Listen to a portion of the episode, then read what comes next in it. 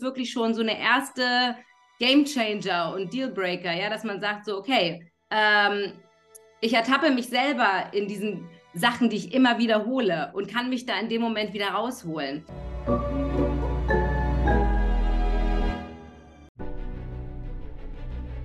Willkommen bei dem Podcast von Die Köpfe der Genies.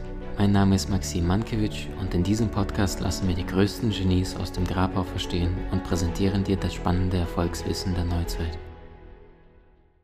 Liebe Freunde, willkommen zum Podcast. Und ich habe heute eine faszinierende Frau bei uns zu Gast, die sich die letzten 10, 20, wahrscheinlich 30 Jahre dem TV gewidmet hat und aus TV, aus der wahrscheinlich erfolgreichsten Serie, die im deutschen Fernsehen seit Jahrzehnten bereits läuft, gute Zeiten, schlechte Zeiten, sich einen riesen Namen gemacht hat, die wahnsinnig beliebt ist, nicht nur bei ihrer Community, sondern auch bei allen Menschen, die mit ihr in Kontakt treten. Sie strahlt eine wahnsinnige Freude, Leichtigkeit und Herzenswärme aus. Und wir werden sprechen über ihr nagelneues Buch und was das Ganze mit dir zu tun hat, wie es dir gelingt, in deine Fülle, in deine Kraft, in deine Liebe zu kommen. Das verrät sie uns selbst vom ganzen Herzen. Willkommen, zweifache Familienmama Susan Sideropoulos. Dankeschön. Ich freue mich so, dass ich da sein darf in deinem großartigen Podcast. Toll. Susanne, von ganzem Herzen willkommen. Jetzt bist du ein Mensch, der mitten im Leben steht. Ich habe dich vorhin uncharmanterweise gefragt, wie jung bist du? Du hast mir das Alter verraten. Den Rest müssen die Leute googeln. Das werden wir nicht verraten. Aber gleichzeitig hast du ja in diesem Leben schon einiges gerissen, gemacht, getan. Frage zu Beginn. Du bist das neun Jahre junge Mädchen und du siehst die heutige Susanne, die mitten im Leben steht und all diese Erfolge gefeiert hat. Ihr Nummer eins äh, Bestsellerbuch schon vor ein paar Jahren rausgebracht hat, jetzt ein zweites Buch. Äh, zwei Kids, eine glückliche Ehe, die mittlerweile seit 27 Jahren. Ja. Wahnsinn, ja. Also davon haben die Menschen in einem Wissenschaftsbuch mal gelesen, dass es geht, aber die wenigsten haben es. Was denkst du als 8-, 9-Jährige über die heutige Susanne? Wow, also ich sag mal so, die achtjährige Susan wollte genau dieses Leben führen, was ich heute führe. Und ich glaube, ich habe so viel visioniert und manifestiert, ohne dass ich wusste, dass es das überhaupt gibt äh, auf diesem Leben oder dass es das gibt überhaupt, weil ich habe mich ganz klar ja, in all diesen äh, Visionen von mir selbst gesehen. Ich wollte immer ins Fernsehen. Ich habe es damals in jedem Poesiealbum steht, Sängerin, Schauspielerin, Tänzerin, Superstar, ähm, Covers, rote Teppiche, keine Ahnung. Also all dieses ganze Leben habe ich mir sehr, sehr, sehr gewünscht. Ähm, dann war ich auch immer schon so hoffnungslos romantisch, habe mir diese Teenie-Filme angeguckt und habe gedacht, ach, das muss es auch im echten Leben geben, ja, all diesen Kitsch, das muss man sich irgendwie ins Leben holen. Und ja, tatsächlich glaube ich, würde ich heute, würde ich, wäre ich nochmal neun, würde ich, äh, ja, wäre schon verrückt, wenn ich wüsste, dass das alles so wahr geworden ist. Ja. Was würdest du sagen, gibt es ein Geheimnis, weshalb es über, also es heißt ja, es ist schwer genug nach oben zu kommen, aber es dauerhaft oben zu bleiben, macht ja ein Champion aus und du bist ja in dieser TV-Medienlandschaft seit über 20 Jahren und hast deine Begeisterung nicht verloren, bist nicht dem Alkohol, in Drogen, in diesen Exzessen abgekippt, wie sehr, sehr viele andere Menschen und hast gleichzeitig diese, diese lockere Freude und Leichtigkeit. Wie behält man sich sowas bei in diesem Markt? Das ist eine gute Frage. Also tatsächlich habe ich immer schon eine sehr positive Lebenseinstellung. Äh, ich glaube, mit der bin ich auf die Welt gekommen. Ich habe immer gesagt, ich gucke durch die rosarote Brille. Die Menschen haben eher immer mich für naiv gehalten und haben gesagt, Susan, die Menschen sind nicht alle gut und die Welt, die ist doch nicht so rosarot. Und ich wurde immer schon so ein Stück weit belächelt. Aber ähm, umso älter ich wurde, umso klarer wurde mir, hey, das ist eine Gabe. Das ist die beste Eigenschaft, die ich mir bewahrt habe aus meiner Kindheit, glaube ich schon, dass ich ähm, das Beste erwarte. Also von den Menschen, also bis ich jemanden nicht mag, der muss mir wirklich was angetan haben. Und aus der Angst der ganzen Menschen heraus, die glauben, uh, wenn man so durchs Leben geht, dann ähm, wirst du nur verarscht, dann äh, passieren dir schlimme Dinge. Aber ich glaube, es ist genau andersrum. Wenn du mit dieser Angst durchs Leben gehst, passieren dir eben diese Dinge. Ich glaube da ganz stark an diese Energie. Und ich mir, ich bin damit sehr, sehr gut gefahren tatsächlich, sowohl privat als auch im Berufsleben. Ich kann nicht behaupten, dass ich da jetzt, dass meine Karriere nur nach oben ging und da gab es keine Herausforderungen, keine Hürden, um Gottes Willen und auch in meinem Privatleben nicht. Ich habe sehr, sehr früh meine Mama verloren mit 16 Jahren. Äh, ich habe einen zehnjährigen Krebs mitverfolgt. Ähm, mit ihr, seit ich klein bin, kannte ich nur Krankenhäuser Angst. Und trotzdem hat meine Mutter in diesen ganz schweren Zeiten mir immer vermittelt, das Leben ist schön. Und wir können nicht entscheiden, was uns passiert im Leben, aber wir können entscheiden, wie wir damit umgehen. Und das hat sie mir, glaube ich, so sehr mitgegeben, dass ich das so tief in meinem Herzen trage, dass das wie, es war natürlich auch eine Überlebensstrategie. Natürlich, als Kind bauen wir uns die auf. Und meine war eben, alles ist gut. Ja, ich wollte mich nicht mit Angst und Trauer verbinden. Äh, heute, wo ich mich sehr viel mit diesen ganzen Themen befasse, weiß ich, dass das vielleicht ein, zum einen meine Strategie war, zum anderen hat es mir mich geschützt und mir auch sehr, sehr mich gut getragen durchs Leben.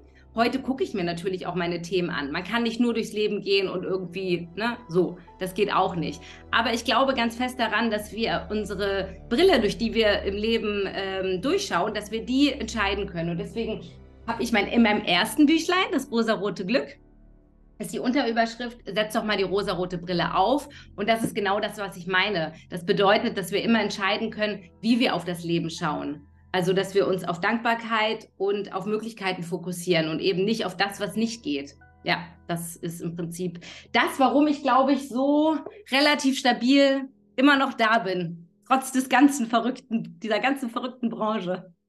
Und jetzt hast du ja ein zweites Werk in diese Welt gebracht mit dem schönen Titel Das Leben schwer nehmen ist einfach zu anstrengend. Die Frage ist, wie hast du dich in diesen, das sind ja jetzt auch, glaube zwei, drei Jahre, vier Jahre wahrscheinlich schon, äh, dir dazwischen liegen, wie hast du dich entwickelt und wie kam es vom Titel 1, äh, ne, Rosa-Rotes Glück, hin zum zweiten Buch und was ist so die Parallele, aber auch gleichzeitig die Unterschiede? Das erste Buch kam zu mir. Das war jetzt nicht auf meiner Bucketlist. Ich werde irgendwann mal ein Buch schreiben, sondern ich habe äh, mich mit persönlicher Weiterentwicklung beschäftigt. Ich war in Podcast zu Gast. Eine Verlegerin hörte meine Geschichte, hat mich gefragt, möchtest du nicht mal ein, ein Buch darüber schreiben? Ich habe Pipi Langstrumpf-mäßig geantwortet, habe ich noch nie gemacht, aber mache ich jetzt mal. Ne? Ich bin mir sicher, das wird funktionieren. So bin ich eh im Leben. Ich, ähm, meine Begeisterung ist immer größer als mein Zweifel. Deswegen sage ich immer sehr schnell ja. Äh, danach kribbelt es ein bisschen und ich denke so, habe ich mir das eigentlich gut überlegt? Nee, habe ich nicht, aber umso mehr macht es Spaß, weil man sich wahnsinnig lebendig fühlt und irgendwie äh, ja ganz neue Erfahrungen und Qualitäten auch an sich entdeckt. Und ich habe plötzlich gemerkt, wow, ich bin Autorin, ich kann ja richtig gut schreiben. Also ähm, da ist ein Buch definitiv zu wenig. Und dieses erste Buch kam sehr gut an. Also als dann die Reaktion kam von, es hat mein Leben verändert, bis hin, äh, ich äh, habe eine ganz neue Perspektive auf das Leben, weil darum geht es ja. Ähm, es geht auch viel um meine Branche, aber jeder kann sich anders damit identifizieren, weil es geht um die Hauptthemen, Loslassen, Akzeptanz, äh, äh, äh, dass man nicht im Widerstand ist, sondern die Dinge halt eben annimmt, so wie sie sind. Kontrolle, das sind so unsere Themen, glaube ich, von jedem in irgendeinem Bereich.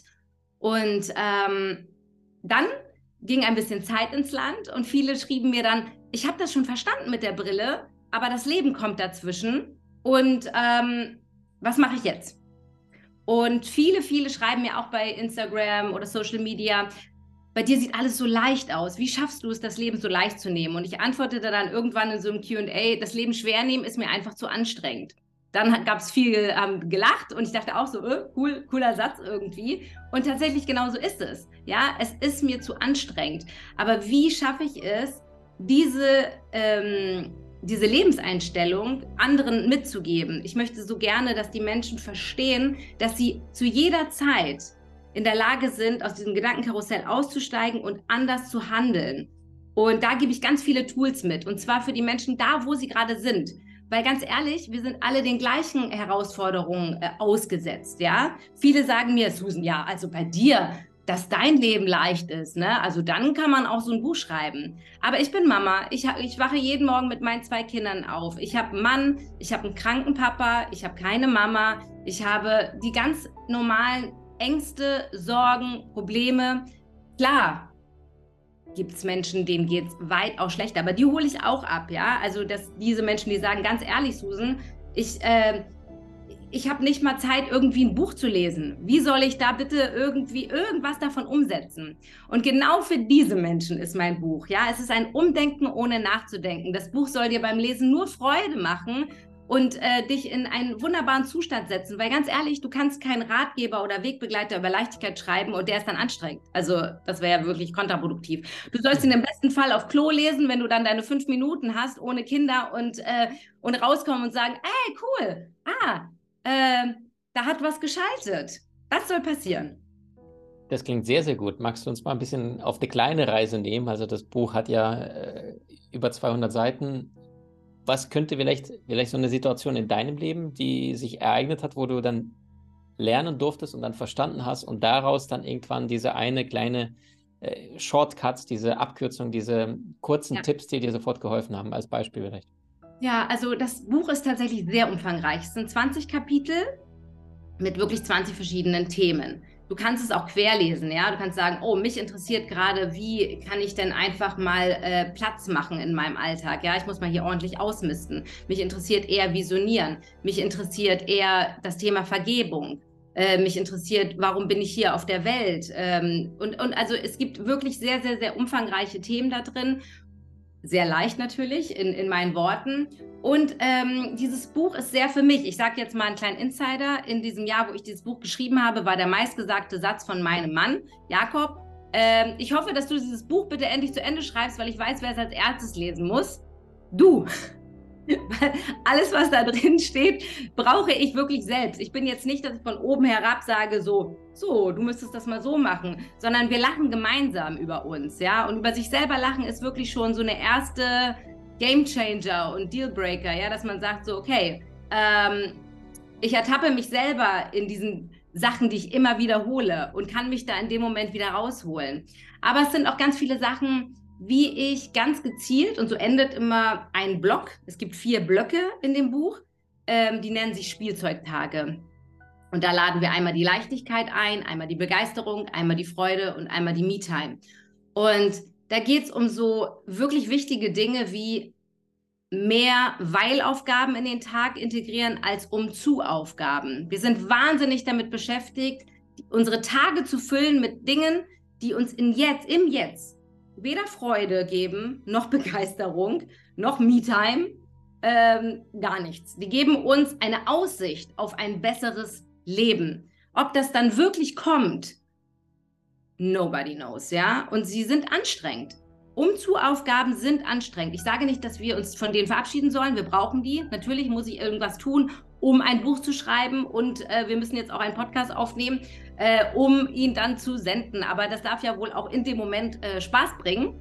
Und ähm, da dürfen wir auch lachen und wir dürfen uns amüsieren. Und ich muss nicht die ganze Zeit nachdenken, ich muss jetzt hier unbedingt das und das sagen, um ein wahnsinnig großes Erfol Erfolg zu haben. Nein, ich will jetzt Spaß haben und ich möchte jetzt den Menschen da draußen sagen, das, was ich tue, kann Freude mir machen und gibt mir auch viel mehr Kraft, um Dinge dann zu tun, die wirklich in der Zukunft wichtig sind. Ne? Also wir brauchen diese kleinen Inseln, nenne ich sie. Ne? Oder wie schafft man in Alltagssituationen, die eh gemacht werden müssen? Haushalt, Kinderzimmer sauber machen, Hausaufgaben, all den Scheiß, den wir nicht mögen. Wie kriegen wir da noch ein bisschen Freude rein? Ja, und können das kom kombinieren mit ein Kapitel ist zum Beispiel spiritueller Schnickschnack geht es auch ohne. Ja, äh, wie kann ich denn Themen wie Meditation oder ähm, äh, Achtsamkeit in mein Themen, äh, Leben integrieren, ohne jetzt irgendwie mich auf die Yogamatte zu legen für 20 Minuten. Das braucht man nicht. Es geht auch anders. Und da gibt es dann Tools dafür. Das klingt sehr, sehr gut. Vielleicht magst du eine Sache verraten, die du im Alltag selber schon tust, wo dein Mann Jakobs dann sagt, liest das auch als erstes, wo du dann gemerkt hast, für dich, die Lebensqualität hat sich massiv gesteigert durch diese kleine Veränderung im Hier und Jetzt. Ja, also ich bin ein totaler Kontrollfreak. Ich bin, die Zeit ist mein Feind. Ähm, ich bin wahnsinnig angespannt oft. Ich habe auch Migräne und ich schreibe auch ein Kapitel über, über Scheitern, über Krankheiten, dass die auch dein Freund sind, ja. Also meine Migräne, in dem Moment, wo ich auch verstanden habe, die will mir eigentlich nichts Böses. Die will eigentlich irgendwann mir einfach nur sagen, du musst dich jetzt mal hinlegen. Wenn ich dir nicht sage, dann machst du es ja niemals. Und dass man mehr auf sich hört, ja, und auf seine Bedürfnisse. Und der Jakob ist da schon, ja, äh, der ist halt einfach wahnsinnig in dem Moment, ja. Und der sagt dann immer zu mir, Susan, Vertrauen, ne? Lass mal los.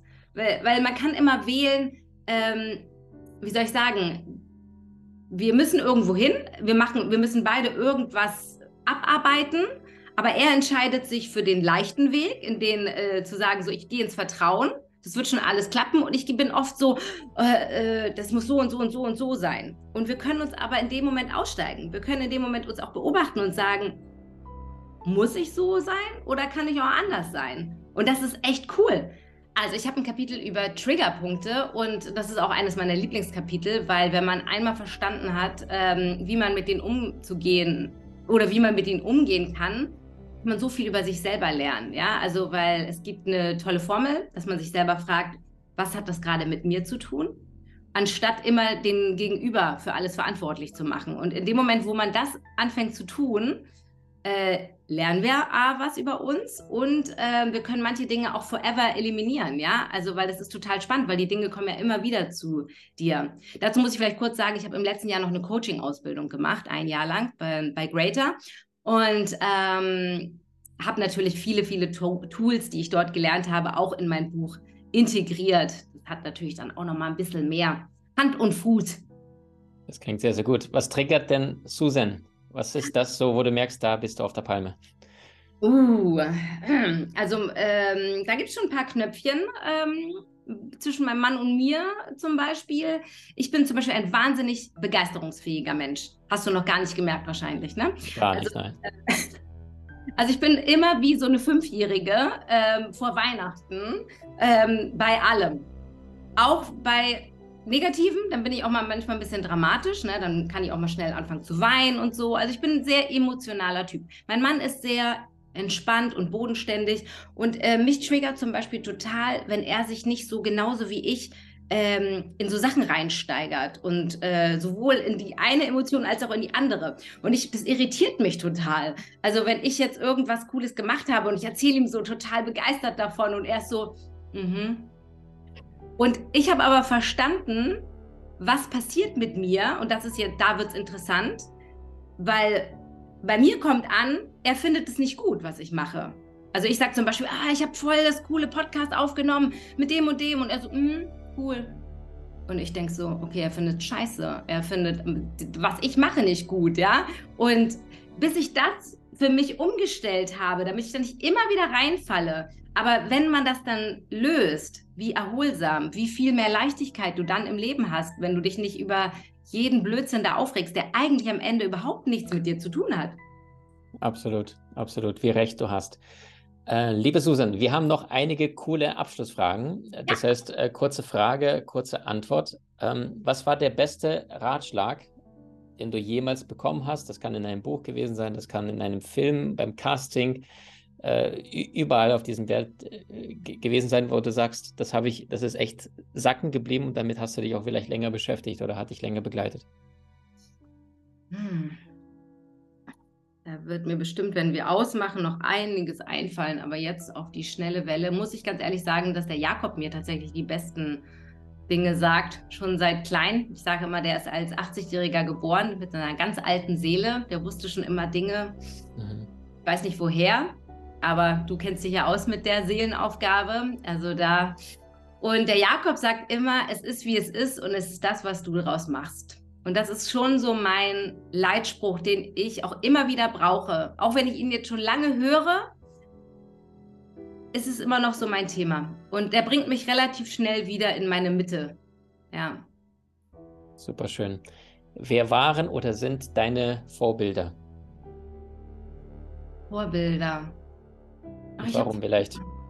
Mh, Vorbilder ist so, mh, hm, also es gibt jetzt niemand, wo ich sage, ich will unbedingt so sein wie die Person oder so, ne? Aber es, jeder hat so seine Dinge, die ich mir gerne an, abgucke. Ich bin ja so ein Frauenfan. Ich liebe alle Frauen in meinem Leben, meine Freundinnen, meine äh, Schwiegermutter, meine Schwägerin, meine Mama war die, eh die tollste. Meine Tante, äh, die leider auch nicht mehr unter uns ist, war die tollste. Und all diese Wahnsinnsfrauen und auch Kolleginnen, einige, die, ähm, die inspirieren mich. Ja, ich will nicht sein wie sie, aber sie inspirieren mich auf ganz unterschiedliche Arten und Weisen. Und ich ähm, finde es ganz schön, weil ich habe auch ein Kapitel in meinem Buch, das heißt Lieblingsfrauen. Werde zu einer Lieblingsfrau in einer Welt voller Lieblingsfrauen. Und da finde ich das ganz schön, dass man weggeht von, mh, mm, die hat was, was ich nicht habe, hinzu, ich gucke begeistert dahin und lass mich inspirieren und äh, will, nimm ein bisschen mit von dieser Energie.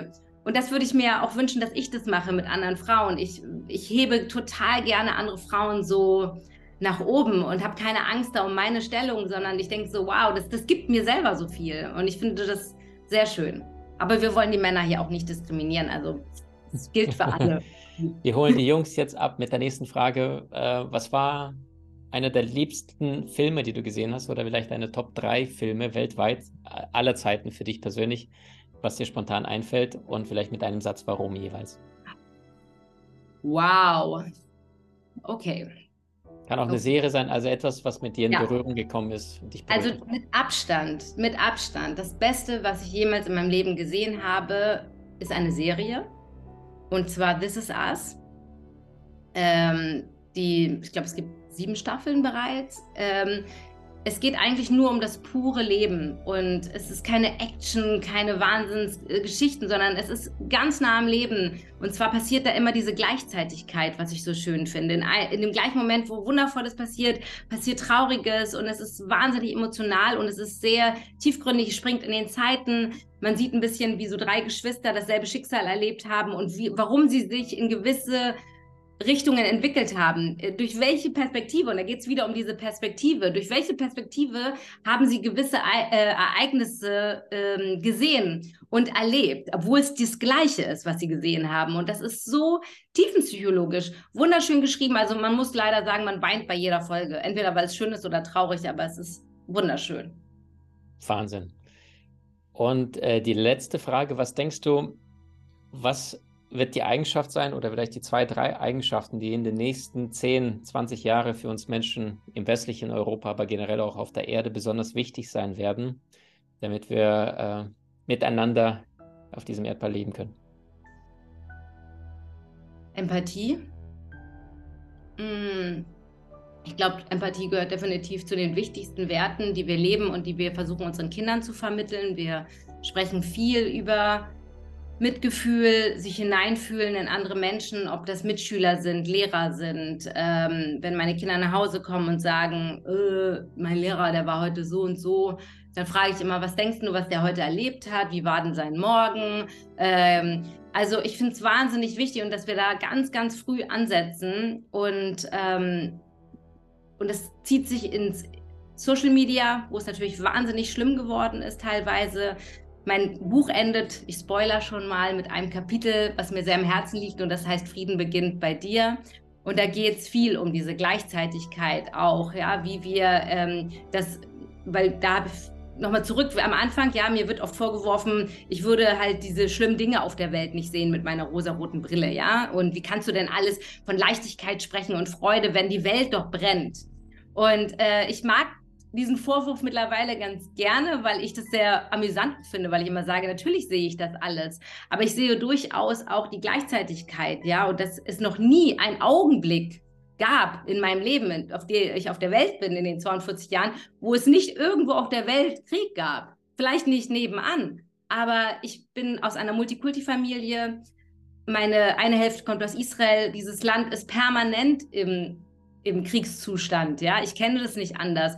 Trotzdem passiert gerade in diesem Land so viel Wundervolles, so viel Lebendigkeit, so viel Fröhlichkeit, so viel äh, ansteckende Lebensfreude. Ja, und das ist, ähm, glaube ich, genau das, was ich meine, dass wir immer entscheiden können. Ja, und dass wir niemandem helfen, wenn wir uns auf das auf die Angst fokussieren und äh, sondern auf Möglichkeiten und bei uns selber eben anfangen und sagen, wie räume ich hier eigentlich bei mir auf, um dann einen Butterfly-Effekt zu erzeugen und meine Kinder mitzunehmen, meinen Mann mitzunehmen, meine Freunde mitzunehmen, die nehmen die nächsten mit, ja. Also schon irgendwie auch eine Art von Bewegung. Und ich würde mir so wünschen, dass wir aufhören, ähm, ich mag den Spruch gerne, den habe ich auch genutzt. Ich äh, habe gerade vergessen, von wem er ist. Alle wollen die Welt verändern, nur niemand sich selbst.